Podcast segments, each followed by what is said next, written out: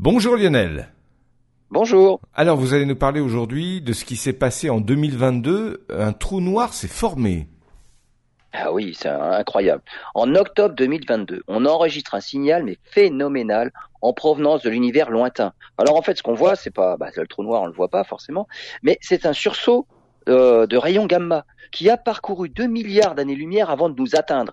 Et ce sursaut gamma a même été qualifié de plus brillant de tous les temps. Il est dix fois plus important que le plus puissant sursaut gamma jamais enregistré depuis bah, depuis les années 60. Alors il résulte, il résulte de l'explosion d'une étoile massive arrivée en fin de vie et dont le cœur s'est transformé, en trou noir. Alors les conséquences pour nous, parce que bon, il a 2 milliards d'années-lumière, on peut dire, on est quand même relativement tranquille, c'est pas grave. Eh même depuis cette distance, il a eu un impact sur notre planète qui n'a pas été négligeable. Hein. Les rayons gamma ont fortement perturbé l'ionosphère terrestre. C'est la couche de l'atmosphère située entre 50 km et 100 km. Il a même été si fort que les couches les plus basses de l'ionosphère ont été impactées.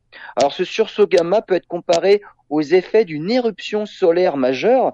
Alors les éruptions solaires, là, c'est beaucoup plus proche, hein, c'est 150 millions de kilomètres. Donc les éruptions, les éruptions solaires majeures, là, ça nous impacte euh, directement.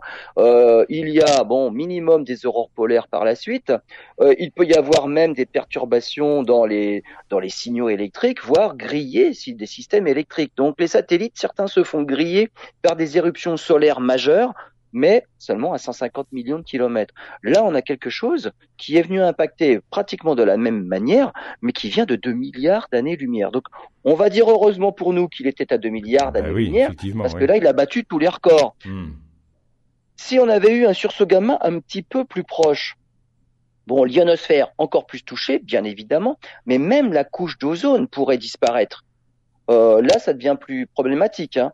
Donc euh, la vie serait directement exposée aux rayons ultraviolets si la couche d'ozone venait à disparaître à cause d'un sursaut gamma euh, de cette, de cette euh, ampleur-là qui serait plus près. Donc là, il faut faire attention.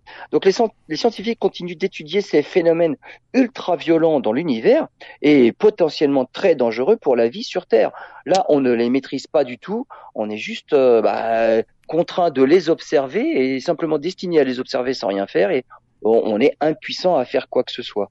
Donc on étudie ces sursauts gamma là qui, qui, qui résultent, je vous, la, je vous le rappelle, donc de la de la fin de vie des étoiles supermassives, là on parle de super géantes, des étoiles massives qui finissent en supernova et qui se transforment en trous noirs. Heureusement que celle-là était à 2 milliards d'années-lumière, il faudrait pas qu'elle soit un petit peu plus proche, euh, peut-être qu'on on aurait mal.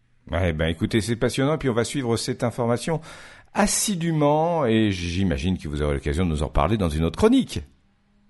Absolument, avec bah, d'autres sursauts qu'on observera euh, par la suite. Merci Lionel pour ce sujet passionnant. À bientôt.